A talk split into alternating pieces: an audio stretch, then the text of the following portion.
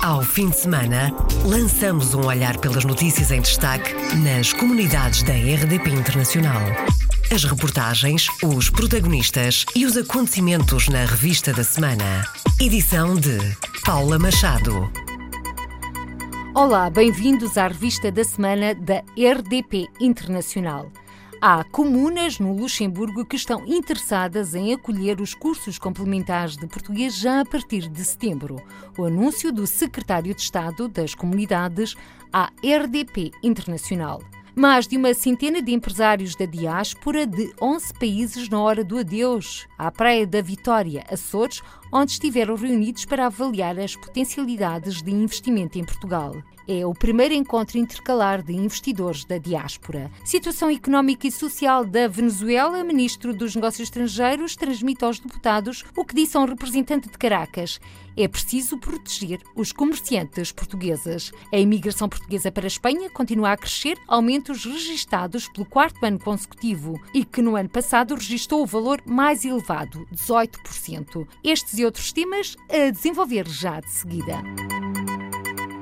Há comunas no Luxemburgo que estão interessadas em acolher os cursos complementares de português já a partir de setembro. O anúncio do secretário de Estado das Comunidades, a RDP Internacional, José Luís Carneiro, que avançou que são 600 os alunos que aprendem a língua portuguesa em Esch-sur-Alzette e na cidade do Luxemburgo neste regime de ensino. Estamos a falar, portanto, em duas experiências. Neste caso, Esch-sur-Alzette, que é, portanto, uma região onde estamos a desenvolver esta experiência, e uma segunda experiência desenvolvida na cidade de Luxemburgo. E agora já temos manifestações de interesse de mais comunas no município de Luxemburgo para alargarmos a partir de setembro a experiência a outras regiões de Luxemburgo. Qual a experiência? De Esch-sur-Alzette? Sim, estas, os cursos é, é, complementares? Isso mesmo, dos cursos complementares. Porque o que é que acontecia no Luxemburgo? Havia uma falsa integração do ensino da língua portuguesa porque quando nós falamos do ensino do português, estamos a falar do ensino da língua portuguesa tal qual ele existe aqui nas nossas escolas, ou seja, com uma estrutura de gramática, com uma estrutura de conteúdos, com uma metodologia relativa ao ensino da língua portuguesa. E o que existia nas escolas de Luxemburgo era o ensino de conteúdos, geografia, história, estudo do meio, em língua portuguesa. Portanto, não era o ensino da língua portuguesa, da língua em, portuguesa si. em si, era a ensino de conteúdos em língua portuguesa. em língua portuguesa. Quanto ao reforço de funcionários nos consulados portugueses, o Ministério dos Negócios Estrangeiros já tem luz verde das finanças para a abertura de concursos. Sem querer avançar o número de vagas e os países, José Luís Carneiro anunciou que o consulado de São Paulo vai ser reforçado com quatro funcionários, três para o escritório consular de Santos. Transformamos Santos em escritório consular e essa será uma prioridade que corresponde a uma qualificação do posto consular de Santos, que vai dar outra estabilidade ao posto e uh, criar as condições até para que no futuro possa uh, de novo poder evoluir de categoria. Mas para já estamos a falar de um escritório, de, consular, de um escritório consular em Santos e nesse caso vai ter também reforço de pessoal. Santos. Sim, haverá reforço. Neste momento estamos a falar de cerca de quatro novos funcionários, ou seja, um funcionário que ficará em São Paulo, mais três que se deslocarão no âmbito deste recrutamento e depois seguirão outros em comissão de serviço numa primeira fase para garantir uma supervisão dos serviços que irão ser prestados em Santos. E, portanto, quer para garantir capacitação de competências em local de trabalho e para supervisionar a relação do escritório consular com o Consulado-Geral de São Paulo. Três funcionários para o escritório consular em Santos e um para o Consulado-Geral de Portugal em São Paulo. A crescer estes números aos cinco que irão reforçar a rede externa na Venezuela. E à semelhança da Venezuela, o governo está também a estudar a hipótese de uma via verde, o envio de conservadores para facilitar a obtenção da nacionalidade portuguesa no Brasil. E 2 milhões e 100 mil atos consulares foram praticados em 2017. Entre estes, mais de 250 mil vistos, números apresentados pelo secretário de Estado das Comunidades. Em 2017, alcançamos pela primeira vez, não apenas ultrapassamos 2 milhões de atos, mas alcançamos 2 milhões e 100 mil atos consulares. E entre esses, atos consulares estão mais de 250 mil vistos, sendo que desses 250 mil vistos, estão cerca de 15 mil vistos para estudantes que procuraram as nossas instituições de ensino superior. O que significa que há necessidade também de ajustar a capacidade de resposta a esta procura que é cada vez maior do país, nomeadamente em termos de obtenção da nacionalidade e também da obtenção de vistos. E na lista dos países destino da imigração é o Reino Unido que continua a liderar o mapa apresentado por José Luís Carneiro. O Reino Unido, para onde saíram 30 mil portugueses, a França, para onde saíram 18 mil, a Suíça, 10 mil, a Alemanha, 8 mil, a Espanha, 7 mil, a Angola, 3.900, a Bélgica, 3.400, Luxemburgo, 3.350, a Holanda, 1.960 e Moçambique, 1.400. Ou seja, oito países europeus, dois extra-europeus, Angola e Moçambique. Mas lusófonos. Países de língua oficial portuguesa, onde temos comunidades, porque o que mostra os relatórios da migração é que, de facto, o fluxo migratório, em regra, ocorre para onde temos comunidades consolidadas, porque é a partir dos conhecimentos, onde temos os amigos, onde temos pessoas conhecidas, onde temos, portanto, uma maior segurança, uma maior confiança, que fazemos esse percurso, esse primeiro percurso migratório. Secretário de Estado das Comunidades, José Luís Carneiro, convidado do programa Câmara dos Representantes na passada quinta-feira. E mais de uma centena de empresários da diáspora de 11 países na hora do adeus aos Açores, onde estiveram reunidos para avaliar potencialidades do investimento em Portugal. É o primeiro encontro intercalar de investidores da diáspora que hoje chega ao fim na Praia da Vitória, Ilha Terceira. O jornalista Francisco Faria foi até lá. Incentivos, localização, apoio logístico do governo e até um dos IVAs mais baixos da Europa. Condições únicas que despertam interesse dos investidores.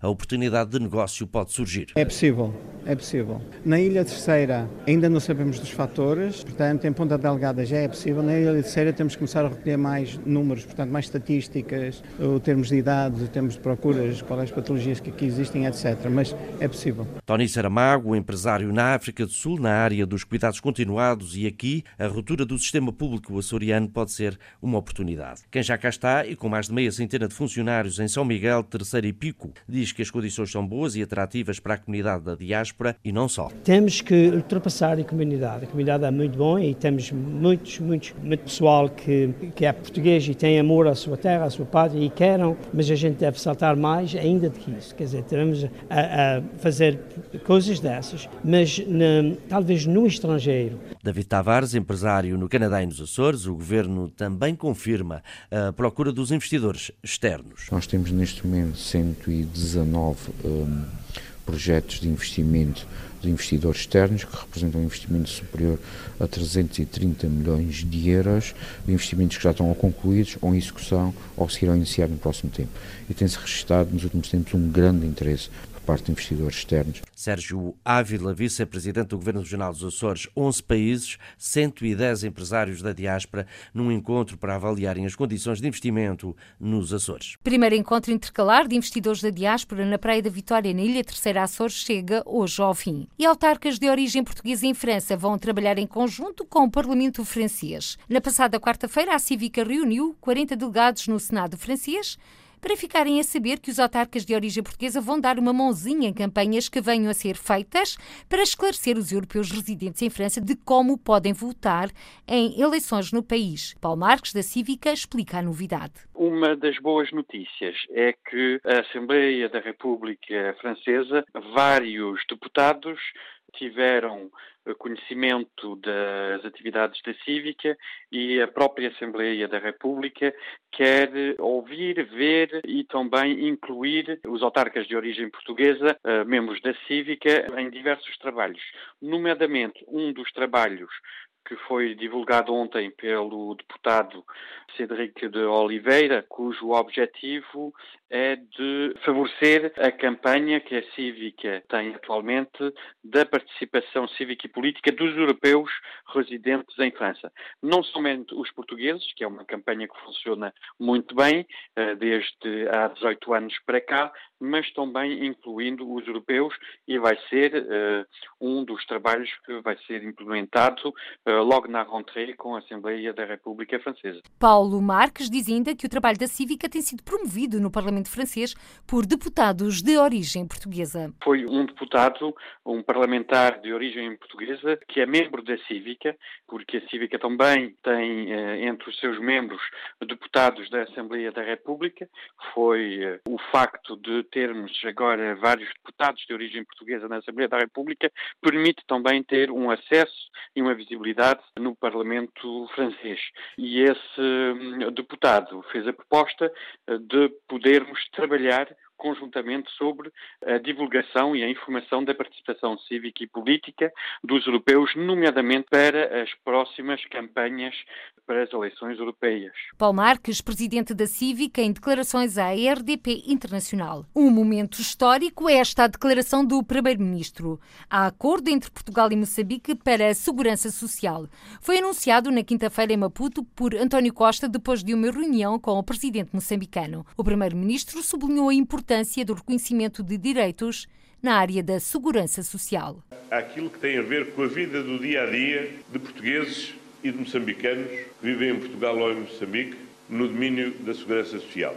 E esse eu permitiria sublinhar como um momento histórico, porque significa pôr em prática a possibilidade de reconhecimento de um direito fundamental de moçambicanos e de portugueses em cada um dos países a poderem beneficiar em pleno dos direitos constituídos no âmbito da segurança social. Pode ser um exemplo os descontos para a segurança social feitos no país que sejam reconhecidos noutro para efeitos de carreira. Neste caso, vai acontecer entre Portugal e Moçambique. O primeiro-ministro António Costa esteve em Maputo na terceira cimeira luso-moçambicana numa visita oficial de dois dias, quinta e sexta-feira. Atento à crise económica e social, o ministro dos Negócios Estrangeiros esteve reunido com o representante de Caracas para discutir a situação da comunidade portuguesa no país. Augusto Santos Silva revelou no Parlamento que é preciso proteger, em particular, os comerciantes portugueses que estão a enfrentar muitas dificuldades. O respeito pelas regras básicas da economia,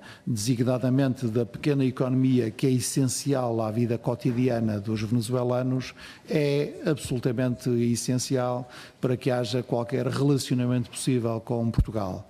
Eh, nós continuamos a insistir que a comunidade portuguesa residente na Venezuela tem funções absolutamente essenciais no que diz respeito à distribuição e ao pequeno comércio e que não pode ser vítima de imposições administrativas de preços ou de violações grosseiras da lei dos contratos que impedem o funcionamento de qualquer economia organizada. Ministro dos Negócios Estrangeiros garante estar a acompanhar a situação dos portugueses e lusodescendentes a viver na Venezuela. Garantia dada aos deputados na quarta-feira, numa audição da Comissão Parlamentar de Negócios Estrangeiros e comunidades portuguesas. E milhares de venezuelanos têm fugido do país por causa da situação económica e social. Atravessam as fronteiras em direção ao Brasil e à Colômbia.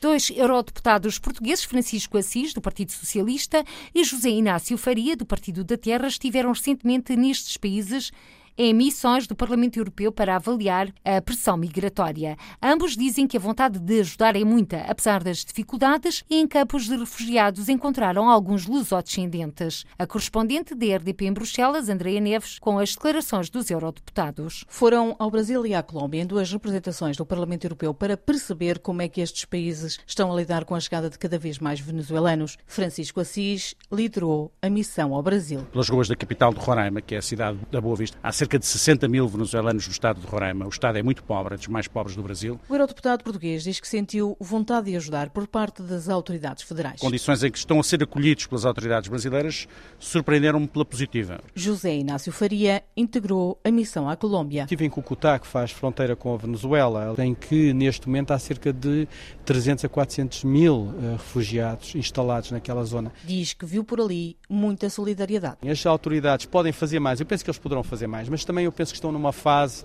inicial que ainda estão a tentar perceber muito bem como é que podem aligeirar as suas fronteiras e este peso demográfico que é enorme. Há lusodescendentes entre quem foge e encontra abrigo nestes campos de refugiados, menos no Brasil, como explica Francisco Assis. Eu não contactei com nenhum uh, lusodescendente entre essas pessoas. Uma realidade diferente da que José Inácio Faria percebeu na Colômbia. Há lusodescendentes entre esta multidão desamparada. Nem todos aqueles que atravessam a fronteira para à Colômbia querem vir para Portugal, querem ficar na América Latina. A dificuldade, agora que se retiraram das ruas milhares de pessoas, é encontrar estados ou regiões que estejam dispostos a receber estes refugiados, que devem continuar a chegar a estes e a outros países por falta de comida, medicamentos e condições mínimas de vida na Venezuela. Francisco Assis, do Partido Socialista, e José Inácio Faria, do Partido da Terra, os dois eurodeputados portugueses que integraram delegações do Parlamento Europeu aos campos de refugiados venezuelanos nas fronteiras do Brasil, Roraima e Cucutá, na Colômbia,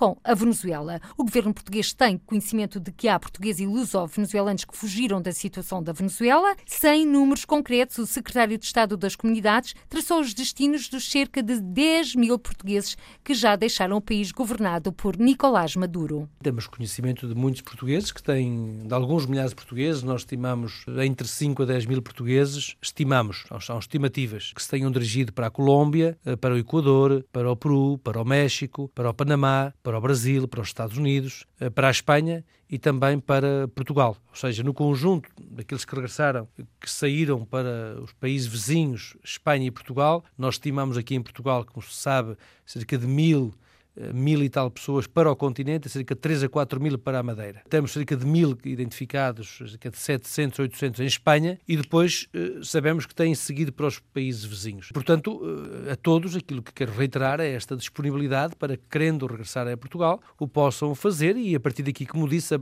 o maior e o mais importante conselho é, quando cá chegarem a Portugal, dirijam-se ao município de onde são naturais, porque é a partir daí que se pode estruturar, até porque os municípios, quando não têm resposta, interpelam as instituições da administração central e da administração desconcentrada do Estado. José Luís Carneiro, que reiterou que Portugal está de portas abertas a todos os que queiram regressar. Aquilo que é muito importante que seja transmitido a todos os portugueses do mundo é que o seu país de origem tenha as portas abertas caso queiram regressar. E em caso de regresso, a primeira porta a que devem bater é das autarquias, indica o secretário de Estado das Comunidades, desde logo porque diz tem apoio social. A rede social é uma estrutura onde estão representantes da Segurança Social, é muito importante, por causa da questão dos direitos sociais, onde estão representantes do Instituto de Emprego e Formação Profissional, Ministério do Emprego, onde estão representantes da Saúde, e, portanto, onde está representante do Ministério da Saúde, onde estão representantes da Habitação, e, a partir daí, há depois uma estrutura e uma rede complementar dos gabinetes de apoio ao imigrante, com a Direção Regional de Serviços, que apoia e que supervisiona os gabinetes de apoio ao imigrante da Direção-Geral dos Assuntos Consulares das Comunidades Portuguesas, razão pela qual tenha transmitido aos conterrâneos da Venezuela, mas a todos os nossos conterrâneos, que estamos de braços abertos para os acolhermos e para os integrarmos. Queria, aliás, dizer, com isto concluo, esta ideia que estamos a trabalhar com o Ministério do Trabalho e do Emprego, tendo em vista comunicar e informar as comunidades portuguesas no estrangeiro sobre as oportunidades de emprego que temos no nosso país. Esse é um trabalho que está a ser desenvolvido, queremos que ele seja também lançado o mais rapidamente eh, possível e outros programas estão também a ser feitos. Secretário de Estado das Comunidades, em declarações à RDP Internacional. A imigração portuguesa para a Espanha continua a crescer, aumentos registados pelo quarto ano consecutivo e que no ano passado registrou o valor mais elevado, 18%. Dados divulgados pelo Observatório de Imigração e explicados à RDP Internacional pela investigadora Carlota Moura Veiga. No ano 2017 entraram cerca de 9.038 portugueses em Espanha, sendo que a entrada dos portugueses apenas representa 1,4% do total das entradas de estrangeiros, para Portugal este valor ainda consegue ser muito elevado. No entanto, quando nós olhamos para a tendência dos últimos anos na entrada de portugueses em Espanha, verifica-se que de há quatro anos para trás se tem verificado um aumento. E este aumento que se verifica é em Espanha um dos poucos países onde isso acontece. Podemos, é, também olhando para a tendência de Espanha, olhando para o valor de 2007, que foi um ano que representou uma entrada de 27.178 portugueses, que é muito. Comparando com o ano de 2017, não parece muito. Mas se nós virmos toda a tendência dos últimos anos, é uma tendência crescente, é representativa para nós, para o Observatório, e é representativa para Portugal. Neste estudo, quanto ao universo de entradas de portugueses em Espanha, não temos ainda dados sobre uh, os setores para onde se deslocam e se são mais mulheres ou homens, em função do sexo. Não, não. O Observatório da Imigração só trata dados macro, ou seja, os valores concretos de entradas. uh, nós não conseguimos tratar, tanto que também essa informação não é disponibilizada pelos centros que fazem a recolha, mas seria assim realmente interessante nós conseguirmos perceber quais são as cidades para onde vão mais portugueses, qual, se, são, se são mais do sexo feminino ou masculino e também em termos de idades, mas neste momento ainda não nos é possível conseguir ter esses dados. Investigadora Carlota Moura Veiga, do Observatório da Imigração, em declarações à RDP Internacional sobre o aumento da imigração portuguesa para a Espanha no ano passado, aumentou 18%, o valor mais alto dos últimos quatro anos. A Organização de Estados Ibero-Americanos é candidata a observador associado da CPLP. O anúncio foi feito à RDP Internacional pela diretora do escritório em Portugal da OIE, Ana Paula Laborinho. A organização candidatou-se associado da CPLP. Se formos acolhidos, e nós esperamos que sim, porque a candidatura está bastante avançada, já na próxima cimeira, seremos a primeira organização a ser associada da CPLP e também este trabalho, que é um trabalho de cooperação sul-sul, um trabalho em que Portugal tem aqui um papel de triangulação na medida em que pertence aos dois espaços e pertence também à União Europeia Europeia. Julgo que só esta agenda e estes objetivos uh, são já muito motivadores para esta visita que vai fazer na próxima semana Mariano Jabonero. Mariano Jabonero, o novo secretário-geral da Organização de Estados Ibero-Americanos, que amanhã e terça-feira cumpre uma deslocação oficial a Lisboa, naquela que é a primeira missão oficial. Na bagagem, em destaque, está a língua portuguesa que pretende que tenha um papel relevante na organização, equiparado ao espanhol, explica Ana Paula Laborinho. O novo secretário-geral da organização, que traz na bagagem alguns projetos e algumas orientações, nomeadamente em termos de língua portuguesa, que as duas línguas tenham igual eh, peso na organização. Nós sabemos que até agora a língua dominante, apesar de serem as duas línguas oficiais, é o espanhol e, de facto, ele definiu desde princípio esse objetivo eh, e também o objetivo de eh, poder desenvolver mecanismos de bilinguismo e levar cada vez mais o português às regiões onde se fala eh, espanhol e vice-versa. Ana Paula Laborinho, diretora do escritório em Lisboa da Organização de Estados Ibero-Americanos, em declarações à RDP Internacional. E uma peça de teatro portuguesa volta a abrir o Festival de Teatro de Avignon, no sul de França, um dos mais importantes do mundo. A peça dos Bosques para o Mundo, com texto de Inês Barona e Miguel Fragata, traz para o palco a viagem de um menino afegão que conseguiu chegar à Inglaterra. A jornalista Rosário Salgueiro assistiu ao ensaio geral da peça que conta a história de Farid como refugiado. Cette histoire, c'est l'histoire de Farid. A história de Farid, menino de 12 anos, fugido do Afeganistão, é aqui num palco de Avignon contada em francês. O texto original é em bom português. É uma peça que uh, deve viajar, sentimos isso e sentimos que está, infelizmente, continua, uh, tal como no ano passado, tal como há dois anos, quando ela foi originalmente criada em, em Portugal, continua uh, a ser muito urgente de, de, dar a ver e de dar a conhecer para que, enfim, possamos todos em conjunto refletir um bocadinho sobre este tema que continua muito, muito presente. Em Do Bosque para o Mundo, Inês Barahona e Miguel Fragata confrontam-nos com a dureza e com a coragem, com a história de tantos meninos entre a vida e a morte. Obrigam-nos olhar para a nossa própria história. Ah, nós acreditamos que a política se faz com as pessoas e com, e com a humanidade. E o nosso trabalho é sempre um trabalho sobre a humanidade e sobre uma reflexão conjunta sobre temas que podem ser fraturantes, podem ser difíceis, que criam muitas dissensões e muitas opiniões, mas que são, são temas que nos definem também enquanto seres humanos, enquanto sociedades enquanto mundo. Si Farid sautait, il m'aurait noyé. Et s'il ne sautait pas, il m'aurait noyé. Tous étaient en panique. Do Bosque para o Mundo, a peça de Miguel Fragata e Inês Baruana, que abre a seleção oficial do Festival de Teatro de Avignon, em França. Até Dia 24, a cidade recebe 47 espetáculos do programa oficial e mais 1.500 independentes. E ao cair do pano desta revista da semana da RDP Internacional. E por hoje ficamos por aqui. Até ao próximo domingo. Continue na companhia da RDP Internacional e seja feliz. Ao fim de semana, lançamos um olhar pelas notícias em destaque nas comunidades da RDP Internacional.